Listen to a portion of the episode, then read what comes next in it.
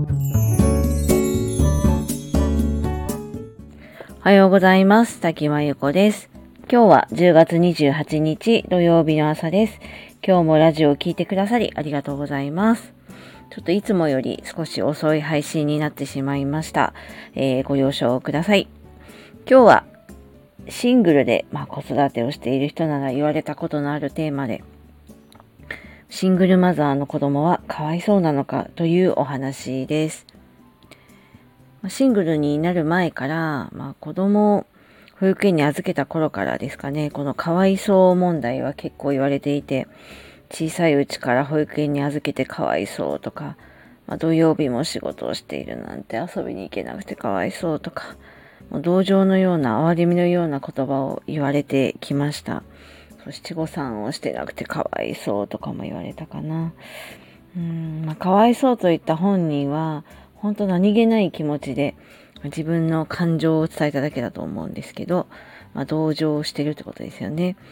で、ただ必死でこう子育てをしている身には結構答える言葉なんですよね。だって私自身がかわいそうと思ってないのに、かわいそうって言われたら、そうなのかってちょっと思っちゃうじゃないですか。で、それでシングルマザーになってからは結構、このかわいそうは言われる度合いが増えまして、まあ同情をね、して言ってくださっているのはすごくよくわかりますし、まあそう言ってくださる方がかわいそうだから、なんかこれ、あの、お子さんにどうぞとか、まあ言われればまだちょっとそこは納得いくか、まあ自分の中で折り合いがつくかなと思うんですけど、大概の人はまあかわいそうを言って去っていくだけっていうか、まあ言いっぱなしというか、同情して去っていくだけなんですよね。で、まあ、昔あの同情するなら金をくれっていう流行ったドラマの言葉がありまして私別に何か物がとかお金が欲しいわけじゃないんですけど、まあ、同情だけして去っていくのってなんかちょっとあの理不尽というか失礼な気もするんですよね。でまあ、シングルマザーの、まあ、当事者である私自身が別に自分のことをかわいそうとも思っていませんし娘も別にそう感じているわけじゃないのに、まあ、勝手にかわいそうという言葉だけをこう発して去っていって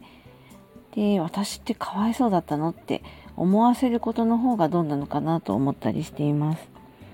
でまあ私自身は自分のことを別にかわいそうとは全然思ってないのでかわいそうと言われても別に何とも思わないんですよ。なんかそう思ってるんだなって私のことをそう思ってるんだなって思うだけで全然いいんですけど、まあ、6歳の娘はまだまだ未熟でして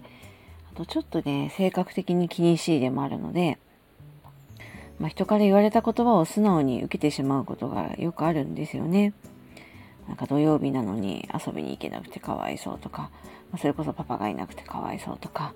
ママが忙しそうでかわいそうとか、こう呪文のようにかけていくこのかわいそう言葉が子供にどんどん浸透していく怖さを感じたりもしています。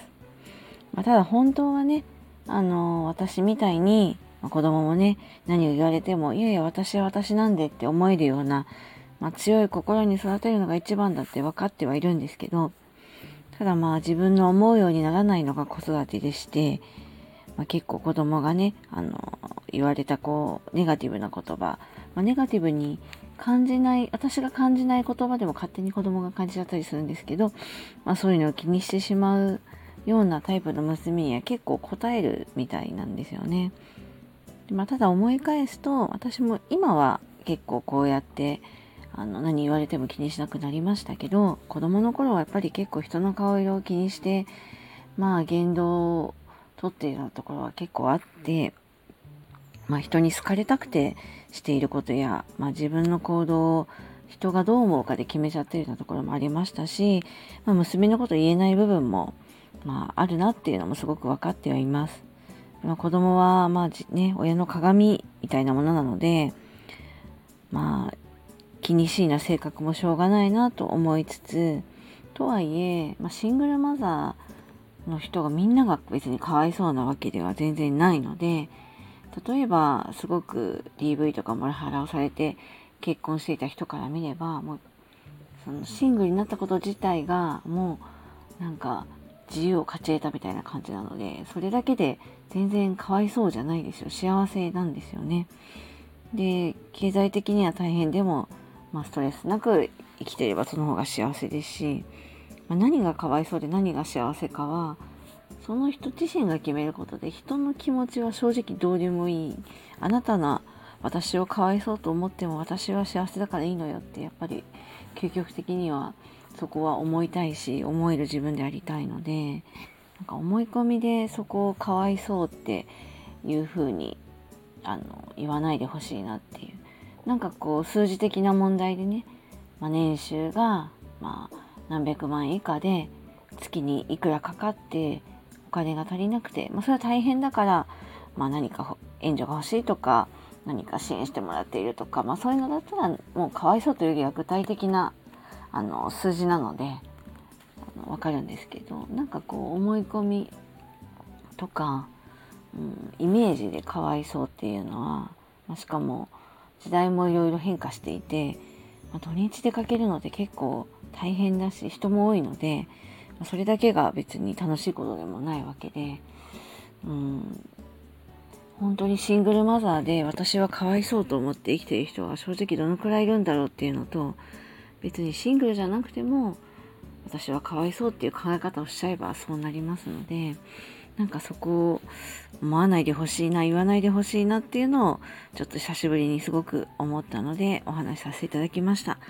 ということで、えー、っと今日のテーマはシングルマザーの子供はかわいそうなのかというお話でした。えー、この子のテーマはノートに詳しく書いています。えっ、ー、と、ノートは、えっ、ー、と、メンバーシップをやってるんですけど、えっ、と、月額1000円で記事、毎日の記事が読み放題になっているので、よかったら、あの、登録してみてください。それでは、この辺りで失礼します。滝真由子でした。今日も聞いてくださりありがとうございました。